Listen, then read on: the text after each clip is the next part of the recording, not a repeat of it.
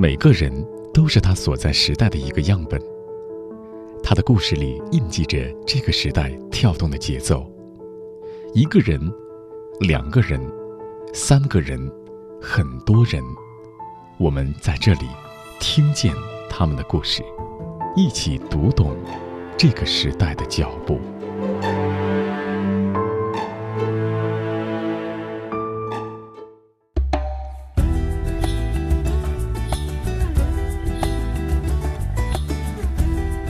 二零零七年，一位台湾阿美部落的小伙子被公司从香港派来到北京工作。北京奥运会结束后，他选择辞去了公司副总的职位，留在了北京，成为了北漂一族。他住过仓库，也曾有过没钱买机票回家的经历。如今的他身份众多，是台湾漂流木文化艺术团的创始团长。北京 VA 两岸人文复合式音乐餐饮酒吧的东家，也是一位音乐人。是什么让他选择留在了北京？他又是为了什么一路奔跑？今天，让我们一起听见台湾阿美小伙杨品华。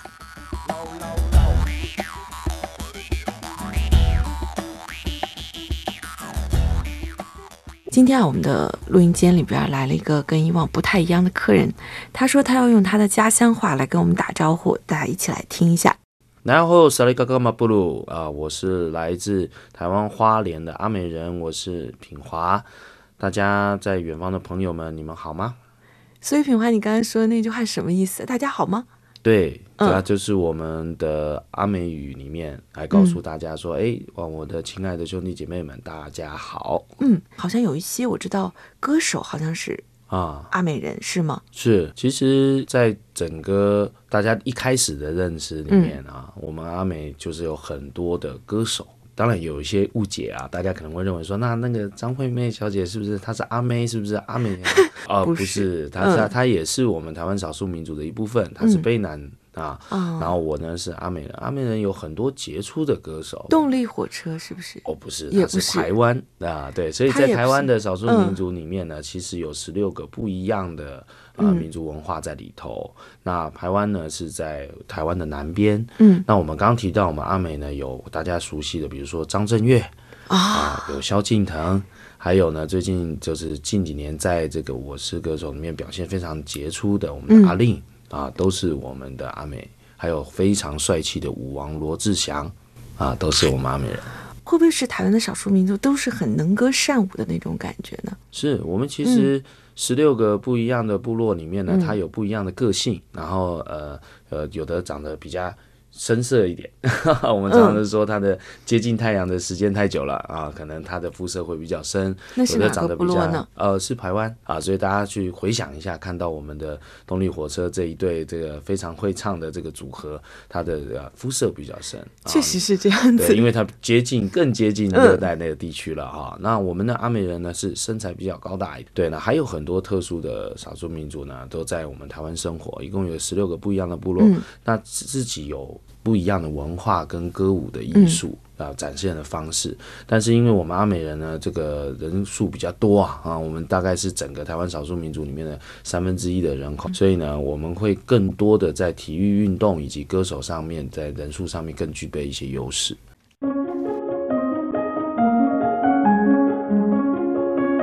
阿美人，台湾少数民族中人数最多的一支。阿美人是母系社会。家族事务是以女性为主体，并由女性来负责。阿美人口大部分居住在平地，很少处于山谷或群山之中。原来分布于花莲县、台东县和屏东县境内，现在因为社会生活的需求，常年旅居都会区的原住民，也在大台北、大高雄和大台中区建立了都市或都市边缘的新社群。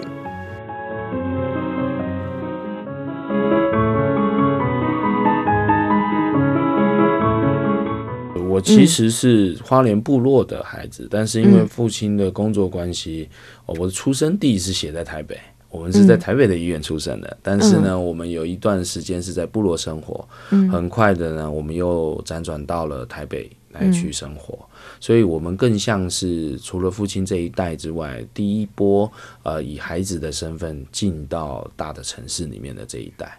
就是小时候的故事是这样，我们回到花莲的部落，嗯，那个是一个纯真的年代。同时呢，在村庄里面，我们所教育的就是敬天敬地，我们和我们太平洋在一起，我们和高山在一起。啊，我们最常做的就是我们没有什么玩具，或是啊，就是看去跑在山上，去认识大自然，跟你的溪谷，跟你的空气活在一起。啊，这个是在小时候非常纯真的快乐，每一个人的脸上挂着的这样的笑容，还有互相的帮助，甚至于阿美其实是很庞大的一个地吧，应该这么说，传统的领域是非常宽。花莲跟台东是将近两三百公里的这个海岸线，嗯，到处都有亲戚的感觉，总会在路上遇到一个你不认识的表哥表姐 啊。那但是呢，这么开心的这个过程里面，他会视如己出，然后他会教很多这种看山看水的方式，在小时候这个童年非常快乐。嗯，那到了大的城市的之后，在台北呢，其实是更多是要追求发展，嗯，我们要不断的往上看。我们要在这个学学术上面啊，在学习成绩上啊，甚至于说呃，学习其他部落以外的技能，才能够在大城市里面生长下来。所以这两者之间，一个是要积极的，另外一个是随和的，是天然的。可是随着年纪越来越大，你会发现这种天然的快乐是需要付出代价的，就是部落的发展是受局限的。我们要面对整个大社会的进步，而不是只有真的好山好水而已。所以呢，那需要更多的人才来去面对这些。大概在初中的时候就意识到这样子的压力。初中的时候你就会想这些问题。对，因为就像刚刚提到的，啊，两边跑的时候，你就会发现这样子的问题。在部落很开心，可是呃，大家常常要为了五斗米折腰，常常要为了发展的事情啊。和和主流的这些呃，等于算是亚社会舆论来去对抗，可是这样的对抗需要更多的才学，你才能把这事情说明白。嗯，你在部落找不到的答案，你到了台北的时候，你会在求学的过程里面会不会发现，在课本里面可以找到一些脉络？历史课本告诉我们，有的朝代起来了，有的东西发展出去了，他们依托的都是不断往前走的一个坚定，更多的是一群人的能力。可是，在部落仿佛只有开心，这样是不行的。小的时候就会有这样的紧迫，直到大学的时候，我父亲其实已经是呃成功的商人。那同时呢，他也是在台北进行这种社会组织啊，比如说同乡会，我们这些部落的人到了台北生活的同乡会。那他让我参与一些社会工作，我们做的工作是就业辅导员。嗯。就业辅导员什么意思？就是我们其实，在大的城市里面，呃，部落的人们常常失业，找不到方向，他的职业技能和这个社会大的城市里面需要的不能配比，所以他会面临失业的问题。那就业辅导员就是去了解情况，每天打电话，每天了解为什么阿姨你失业啦？阿姨你失业了以后，你需要什么帮助啊？你是要学电脑啊？还是要我们帮你介绍什么样的工作或是职业的培训？嗯，在那个过程里面，是我大学一二年级的时候，我一边玩着音乐，啊，弹着吉他，嗯，一边看到了这个社会上，我们可能有很多不被需要的技能，但是又是我们的保障。怎么样让它能够，呃，让这些阿姨们能够找到自己在大城市里面生存的方向？那又同时能够具备我们自己民族的自信心，这个事情就开始在我脑袋里面激荡，所以也导致我后来想要为我自己的村庄，甚至于不只是为了阿美，想要为我们台湾少数民族这十六个部落去做一个更大的愿景。而这个愿景很多的时候在台湾我还没有找到，嗯，反而最后的答案是在北京找到的。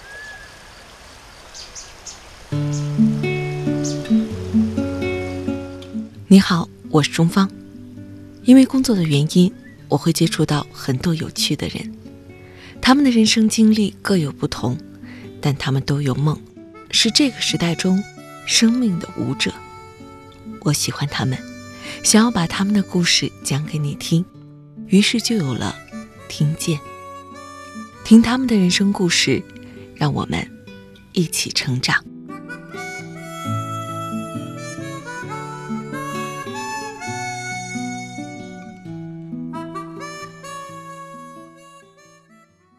到北京，这是零七年的事情。对，我看了一下你的经历，就是零七年来北京的时候，你应该是以一家香港公司的嗯，广告公司跟公关业，对，对。主要是以呃媒体跟活动为主，对，然后当时你是作为一个管理对岗，一个管理层，对，嗯然后来到北京，当时要做有关于奥运会的事情，是，但是做完这件事情之后，我看到你就辞职了。对，然后选择留在北京。其实我最大的好奇是，当年为什么会选择辞职留下来？其实香港的这个项目并不成功，嗯在奥运的时候，其实我们只是摸上了边，还没有切、完全切入。那到奥运结束之后，我觉得北京还是给了我大于香港的机会，哪怕说这里是一切从零开始，我觉得是一个人生量级的一个不同、啊。在香港看到的，可能对于民族文化的部分的话，它没有这么大的张力，我必须要为我自己未来的梦想去实践。所以品华，也就是说，即便是你之前是在香港工作，做广告公司的事情，其实内心里面一直在想着说，想要把自己部落的文化、部落的事情推广出去，一直都抱着这个想法吗？是因为当初选在台湾念大学、念广播电视的时候，就是这个想法。怎么说呢？从一个民族人的角度来讲，我们现在的发展，我我曾经自己做过一些调研，那也做一些思考。我发现我们可能至少足足落后了快一百年了。嗯，而这一百年的过程是以前的历史背景给到我们的，我们可能距离大家所熟悉的电影《赛德克巴莱莱》这样的电影来讲，可能还不到一百年。所以，我们还在拿着弓箭的时代进入到现在的话，我们有一些落差。当时留下来北京其实并不容易，知道当年你住过仓库，嗯，是的，对，很差的地方。有一年过年的时候，回家没钱，还不舍得买机票了，对，直接在北京一个人，应该是一包花生、嗯一瓶酒、啊，一包饼干，是然后过了年。是，很多人，包括我北京的在地的朋友，都嗯觉得不可思议。在那个时候，零七年、零八年的时候，他们会认为台湾人好像还有很多的选择，嗯啊，有可以岛内可能还有更优渥的，或者是说你们的外语那么好，你们可以到外企的工作各方面。可是我认为，能够在一个土地生存下来，你才能够去了解未来你怎么在这个地方发展。我刚空调过来的时候，我就发现了我的薪水和呃我底下的员工差异非常大。嗯，可是我考虑的并不是优越感的问题，而是那我可不可以拿着跟他们一样的工资，也能够在这个地方游刃有余的生存下来？差异的条件是什么？因为在那个时候，我已经认为香港人、台湾人、大陆人没有什么不一样，大家都说的是中国话，场地不一样而已。今天可能我北京的朋友到了花莲，他也会不习惯。既然要创业，就要了解你要面对的困难是什么，还有怎么消除不一样。你必须要一样才有办法创业，然后继续保持着自己的优势本质。所以在那回，呃，我们经历过非常辛苦的一段，甚至于不敢跟家里面去讲，因为家里面其实是不知道我从香港辞职。对，因为这是一个非常大的决定。我那时候去投履历的时候，还遇到一个非常有趣的事情。嗯，因为我成功的案例啊，有很多，比如说在台湾机关单位的一些标案，嗯，那甚至于是一些台湾品牌的发布会，或者是商业运营、商呃，或者是活动运营，这些品牌在大陆都还没有嗯啊。那大家看到这个活动的时候，只能够通过 PPT 或者是一些活动结案的内容，大概了解你能做什么。嗯，它不像可能我跟他说啊、我操作过，比如说河南省娃哈哈的什么节目啊，嗯嗯大家就会说哦，对对，这个我们知道，全部都是归零的。那时候我也郁闷过一阵子，我会觉得不对啊，我我在台湾付出努力念了那么久的书，到这边就没有用了。对，但是我觉得没有用是对的。后来想明白一个事，没有用是对的，因为只有这样才能归零。嗯，你剩下的这个学校给你的并不是毕业证书，而是学校付给你更大的能量。现在是你证明这个能量是不是被你从学校带出来了。所以后来我开始不去计较说薪资，只要能够去工作，给我机会，我一定会拼给你看。嗯，也就渐渐的打开了。我还记得我一开始求职的第一份工作的时候，其实那都不算是一个工作，可能是一个啊、外事的的一个配合单位而已。嗯，然后协助一些策划。那我我到最后还是没能本地落地。嗯它是一个外商公司，对，就是那时候就挂一个问号，说，哎，怎么会只只有外国人敢用我？对，然后后来才慢慢的进入到体制内，甚至于曾经在呃关工委底下的一些企业、来去服务过，开始去了解说，啊、原来在北京工作，我们要面对的官场文化是什么，国企的思维是什么。那作为一个台湾同胞，那个时候还没有这么多创新创业的内容的时候，你的本位应该怎么去定义？啊，这是一个过程。现在也变成是我们把前面十二年的一些经验分享给现在很多已经有很多的台生，还有很多的就业者来到这里。我常常讲，在十二年前我们想的事情真的不一样。嗯，十二年前有很多的年轻人来到这里是空降，是短暂的时间把钱挣了就走，不管是走去哪里，是回家去去美国、去日本，各地都有。但是现在的年轻人一进来，他可能会考虑他未来三五年的事情，甚至十年以上的发展，思维还有土壤不一样。我们能做的事情就是把当年的发生的问题，现在已经解决的，还有未来即将要解决的，传承出去，让现在的台湾年轻人可以走得更稳。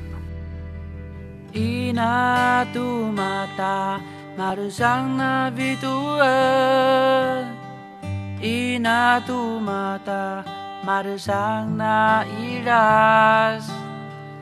Inatu mata marusang na iras Inatu mata nananaw kaninta Kaku namun kay mailay lang ta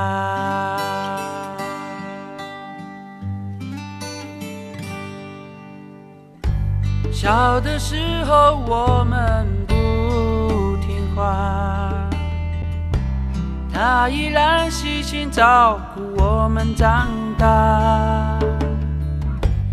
经过多少岁月，他流逝了青春年华，他依然全心全意照顾全家。最敬爱的人就是伊娜。哦嗨耶呀，哦嗨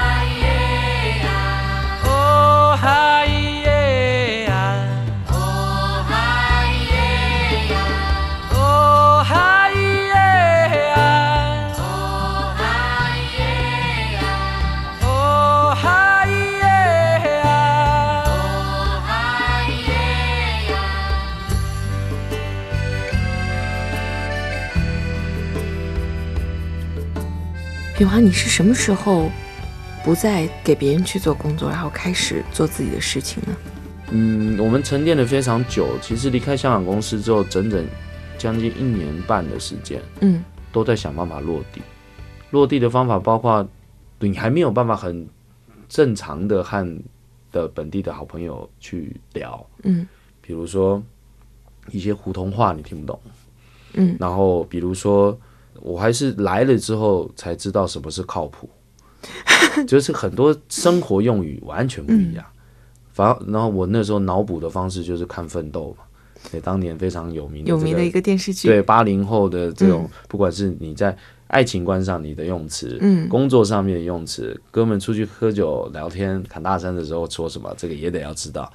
所以其实前面一年我一直在考虑落地，就是先让自己熟悉本地真的是状况。真正的去融入对，这里的生活。是从你一开始去到那个相声馆，一句都听不懂，嗯到你睡前会想要听一下郭德纲，让自己开心情更开心一点。嗯这些都是一些转变。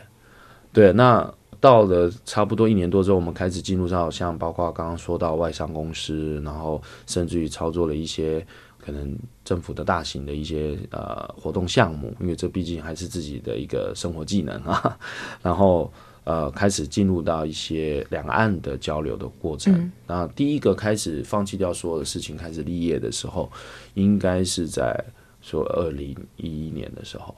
开始去规划，然后到开始参与到呃前门大街，嗯参与到地坛庙会啊、组建了我们第一个台湾少数民族的艺术团，是漂流木。对漂流木文化艺术团，然后就直接的在北京开始活动，嗯，从北京再辐射出去，天津、华北各地只要是想要台湾少数民族的这个文化包装呢，会跟我们联系。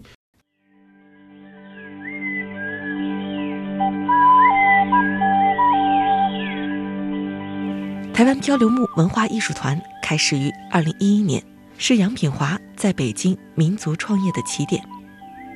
一开始，他们在北京的前门大街配合台商活动，连续五年参与了北京地坛庙会作为台湾区的主柱演出，也曾经参与过河北卫视的春节大型民歌录制。艺术团的成员都来自于花莲，从十七岁到二十五岁，来自于阿美。卑南、泰鲁格等等不同的部落。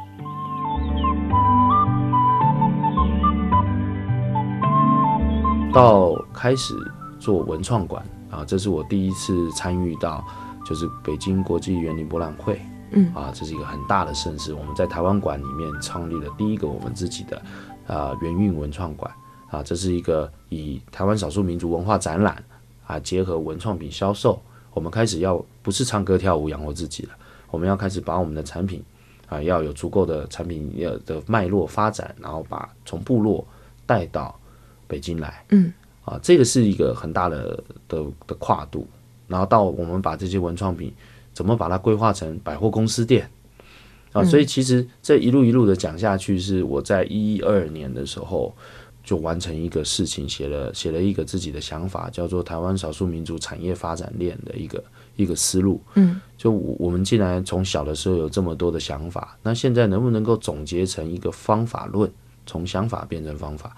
那策略是希望能够让整个产业是环环相扣的，嗯，而不是单线的唱歌跳舞，或者是单线的销售文化商品，因为我们呃部落的的内容，它的背景太过薄弱了。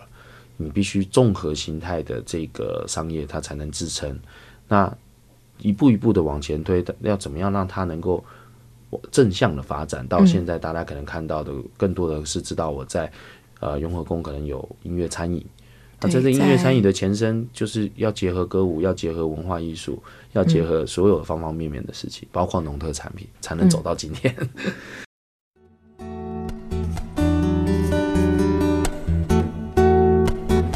VA 两岸人文复合式音乐餐饮，二零一七年成立，坐落于文艺气息浓厚的北京五道营胡同，是杨品华创业蓝图中主题餐饮设立的第一个实验店。这家店的设计和餐饮都很有台湾少数民族的风情，同时也会安排台湾少数民族青年在这里就业。每天晚上酒吧里都会有现场的演出，如果你找对了时间。还会恰好碰到老板杨品华的表演。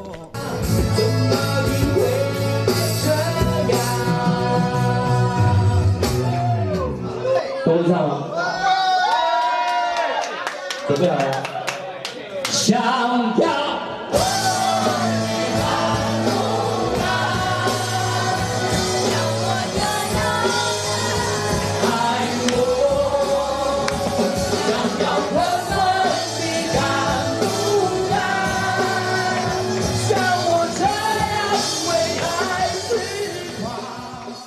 对，那也在未来，呃，我们甚至于可能考虑结合北京近郊，嗯，开始做啊所谓的台湾少数民族农业的部分啊，文体一起一文旅文旅一起的这种方向都有可能，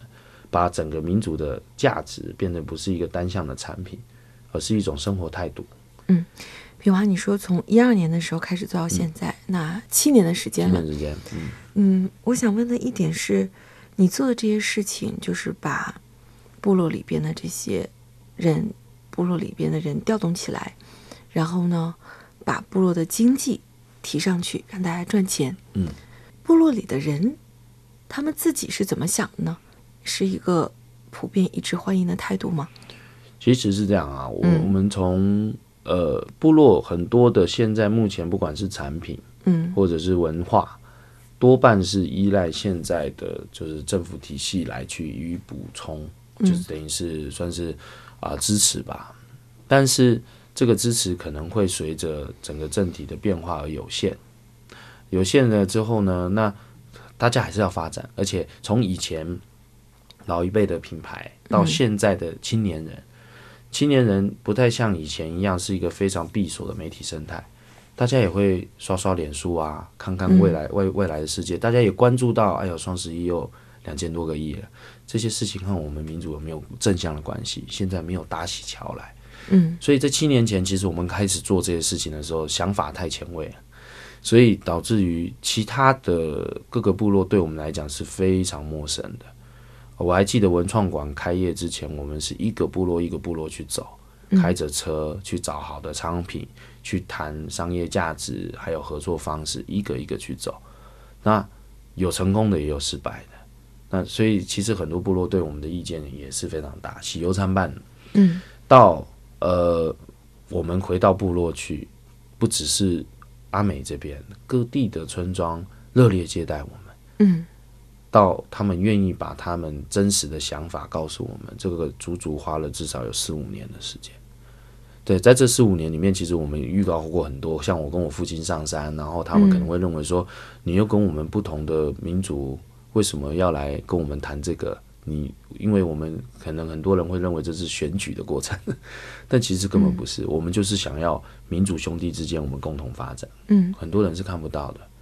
但是我认为说我不是在做公益事业，我一直在做的是大家一起往前发展的事业。对这个公益的事业很可能会不挣钱，但是我们确实在创业的过程当中，呃，受过很多伤，但现在带给大家的是一个正能量，让大家看到还有相信。呃，很多人会认为你你在北京这么大的城市，房租这么贵、啊，然后发展这么多元、这么国际化的城市，怎么可能会去开台湾少数民族的餐饮呢？嗯。因为在台北台很多台少数民族的餐饮都活得非常辛苦啊，唱歌、跳舞，然后餐饮对大家来讲好像很就是随处可见，价值没有这么高。嗯可是当他们到了北京，看到我们的店的时候，啊，包括台湾很多的参访团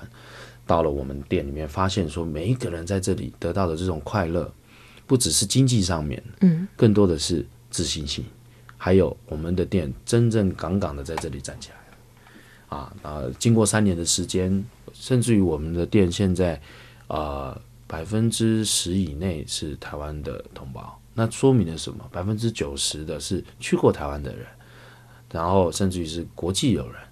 他们通过这样的电梯，他可以更多的认识到台湾，这就是我们要看到的。那也逐步的，我们现在也过得更好了。我们想要把这样子的思路拓展到各个城市去，未来我们的舞台变多了，我可以带给更多的年轻人，他到大陆的市场中，他可以先到店里面去待，他可以有一份工作，不用像我们当年一样，真的是 花生米过日子，对吧？把我们以前走过的这条路的修正，让他们可以轻松的看到更庞大的市场走下去，从信念变成实际，嗯啊，这是我我考虑到的一个发展。品华，其实我们聊了这么久，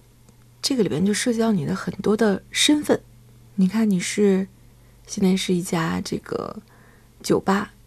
这家音乐餐厅的老板，艺术团是团长，对吗？对，然后你还是一个歌手，然后你今天也跟我说你唱了十七年的歌了，嗯，经常在这个音乐餐厅里边，你是会自己上台对，去表演给大家看的，嗯，然后在一些场合看到你是活动的策划、主持、总导演，是然后现在还要去挖掘部落里边商业的价值，带着大家一起去往前跑。这些身份的切换对你来说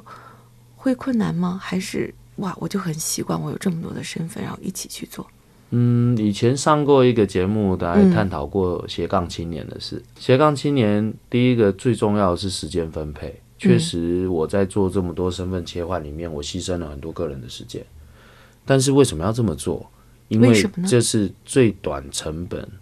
然后尝试错误的一个方式。嗯就等于错都可以错到我一个人身上，而不是带着这么多的乡亲们到这里来试错，那很容易发生一些矛盾，那对于未来的呃连结会出现问题。所以，一是以前的这个学术背景给了我很多呃可以取得短捷径判断事物的方式，可能比很多可能在呃部落里面的年轻人，我们看到的速度更快，处理的速度更快。那再来就是个人的成败可以试出一个前哨战。嗯，然后像现在我们其实已经不是一个人在作战，只是大家看到的是我一个人的身份，但是我后面也有庞大的团队，包括餐饮内，我们现在基本上已经有培训足够多的干部，嗯，在未来的裂变里面，他们都是已经可以自我在大陆生存下去的族人。再来，还有包括我们有自己的协会，协会里面有不同的职能分工，嗯有专门负责农业的，有专门负责旅游的，啊，也有专门负责文创商品的，那也有呃已经有成熟的文创品啊，已经开始在各地销售的。那我的工作是什么呢？就是让这件事情更具体化，让更多的人能够看得到。所以我在前面冲，但是后面的每一个环节都会和我的协会的所有的会员来沟通。这时候该农业了啊，哪一个部落可以来参与？所以其实五年前确实很很辛苦。嗯，五年前的时候，我们就像刚刚讲的，我们到部落，人家是不会理我们的。到现在，我们经过一次一次，不只是诚恳，而是我们用心。嗯，我们一直去做。前几天啊，和我应该是零九年认识的一位阿美族的姐姐，现在也是我在协会里面负责体育项目的的一个操作主要干部。她就见证了，因为她从一二年就看到那张表的实现，十年计划。到现在，其实我已经落后我自己写的十年计划，可是我们从来没有放弃过。当所有人在一二年看到这张表的时候，觉得我天方夜谭了，我膨胀了，这个事情不可能完成了。到现在，只有这位姐姐看到了，我上面讲的我每一件事情我都做到。也许她并不是做的非常的大啊，所以对可能呃常常参加一些企业家联合会，人家要看到的是你是三十家、二十家、五十家。我们可能还没有到这个量级，但是我们已经为了未来做好充分的准备，因为我们真实的去实践，而不是拿着一个 PPT 或者一个画报来去和你介绍阿美人，还有啊介绍阿里山。嗯，实践是一个很关键的点。呃，这几年我们也开始在开始会有很多人会通过我们去了解，所以生意永远都有可能性。很多人会问我说。这五十六个民族里面，给你最大的压力，这么多的民族，你怎么样能够让你自己的民族往前走？嗯，就像那首歌一样啊，对啊，那个阿里山的姑娘，只要高山青这首歌还在唱响，我们就永远都有机会。所以在切换身份的过程当中，我我现在今年到呃明开始一直到明年明后年，我们开始一直在从事音乐的可能性，就是如果音乐是一个现在呃娱乐非常好的介质的话，我们可以让更多的人看到我们。嗯，对，然后我可以带领这整体的呃名声也好，或者是关注度也好，拉高到一个程度，再把所有的福利跟我以前我们试错的经验传承给参与到协会的每一个人。他们有一颗纯粹的赤子心，用一生追逐梦想。他们有一个不灭的梦想，用时光兑现诺言。他们有一个有趣的灵魂，即便是苦旅也微笑前行。他们是闪着光芒的人，他们的故事让我们一起听见。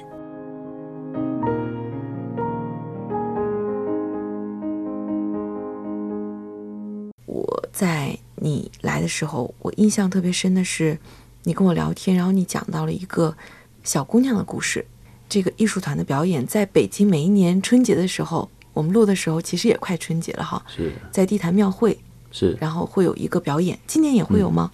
呃，我们大概从前年开始就没有参与了，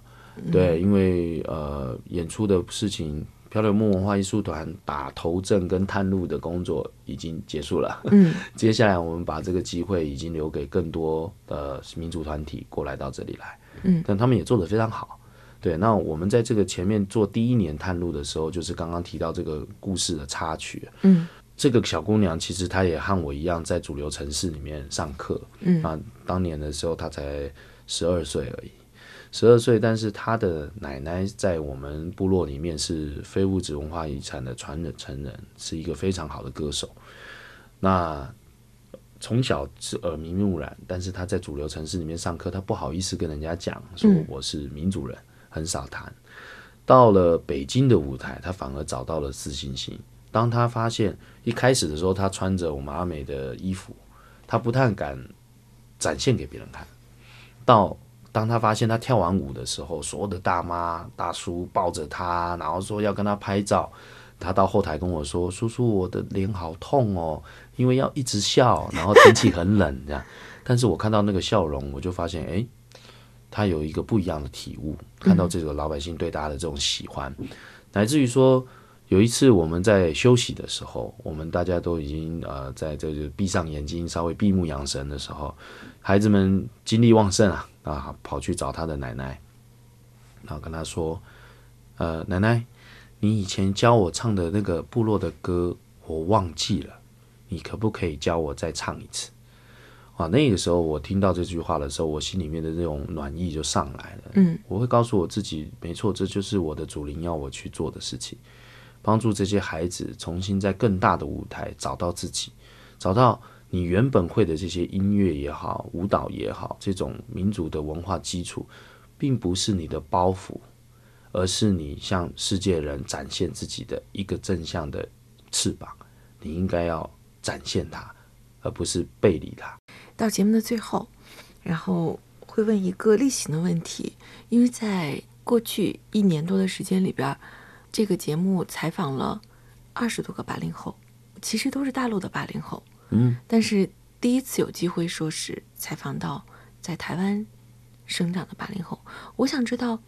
台湾的八零后这样一群年轻人，其实也不年轻了，他们会有什么样的特点呢？嗯，我觉得我来考虑这个事情有点特殊，嗯，是为什么？因为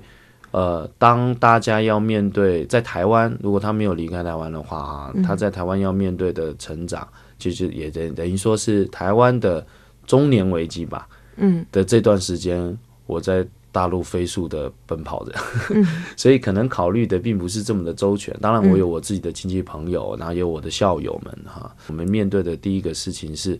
父辈的这些成长，包括亚洲四小龙的这些背景，与我们只能算是一个支撑，但是我们并没有享受到。当我们开始在社会上打拼的时候，台湾已经不是在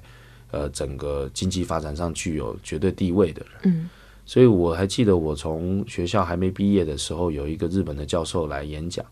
他们他反而警惕我一件事情，是说，在你离开学校之前，你在距离你去中国大陆的绝对优势只剩下不到五年的时间。然后我在他说完的这五年的最后一年来到大陆，所以其实这个为什么毅然辞职啊？这所有事情都是有准备，都是心里自己知道自己在做什么。我只是不断的去验证我想要的，然后我就去做。台湾的八零后，他要面对的很多，在台湾可能我认为是一种迷茫感。嗯，因为呃，我们的薪资增长非常的慢，然后环境的变化非常的慢。嗯，对，很多人可能去过台湾的朋友们知道哈，我们到台湾会发现，诶，不是旅游城市吗？可是可能还没有很多呃，可能三线城市现在呃楼盖得快啊，道路的状况好，我们只能够感觉到人的和呃宁静感，就是我们没有那么的浮躁啊，或者是说与人的这个温良温良恭俭让，我们说。但是如果你要比荷包深度，或者是看到整个国际发展的内容，远远不及我在大学的时候。这个是真心话。在大学的时候，我们看到很多的外教、很多的外国朋友、很多的外商在一起。现在我回去台湾，我很少看到了。嗯，对我反而是在在北京、在上海看到更多。所以两者之间，在这种八零后的定义上面，我觉得社会责任的承载是不一样的，跟自身的发展有关系。嗯，对。那可能我在部落的的同年龄的年轻人。他们的考虑可能已经开始在以家庭为主轴心，然后甚至于说是已经在规划可能往退休计划的方向去前进。可是对于我还在大陆，等于说我常常跟我自己讲，我在北京才十二年，我我才刚要念小学而已。对，就是我才刚刚要开始拿着我可能的以前的这些背景然后来念小学。是因为我还对所有的事情保持着期望跟憧憬，嗯，所以反而我不觉得我我退休的时间要到六十岁就下岗啊。我可能想，只要身体健康的话，我可以带领族人，我可以做我想做的事情，甚至于做到七十岁、八十岁，因为我看到的事情更多了，我看到的可能性更多了啊。然后，呃，所以包括歌唱的事情也一样。我还记得一开始我也觉得，我不是要做幕后来帮助我这些呃青年孩子们走到幕前，怎么突然我自己上去唱？所怎么突然我的通告变那么多？到那个时候，我有一个呃从事音乐的呃大陆的老师跟我讲说。你怕什么？腾哥老师都还在唱，他现在还在上综艺节目。他几岁？你才几岁？嗯，在大陆反而看到说，对啊，你的年纪也许和你的呃你要的社会地位或者是你的责任有关，嗯，但是你的梦想不应该止步于年纪啊，一切事情感觉还有可能。然后到前阵子看到我们台湾的这个老前辈的歌手啊。呃，彼得老师啊，依然带着他的歌歌曲，我们还在很多的演出盛会上看到他抱着吉他，还是坚持的唱下去，就会发现音乐并没有告诉你几岁能唱，几岁不能唱。嗯，所以如果是这样的话，我给我自己八零的定义是梦想永不止步。对，这样，而且现在我们的梦想还在路上，我应该要创造更多的梦想，让我的族人能够看到。那他们会知道，今天的现在，今天的中国，今天的整个大中华，并不是缺你一个，可是何尝需要你了？那你要往前走的时候，你要想好你自己是什么，对啊，而且从永远都是张开怀抱给到我们，为什么要放弃？对，这是我自己给我的一个梦想不止步的感受。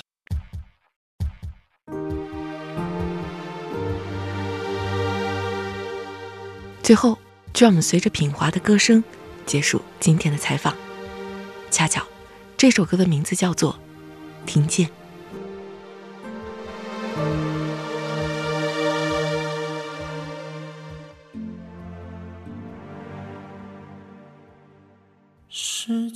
总是安静的，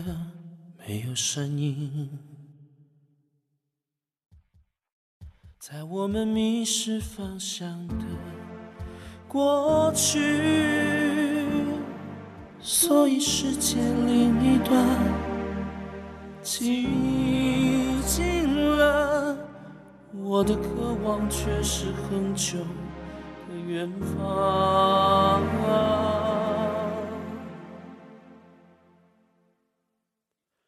用心倾听天使飘过的声音，是飘。静待太阳留下微笑的声音，让我微笑，我微笑，也感动了。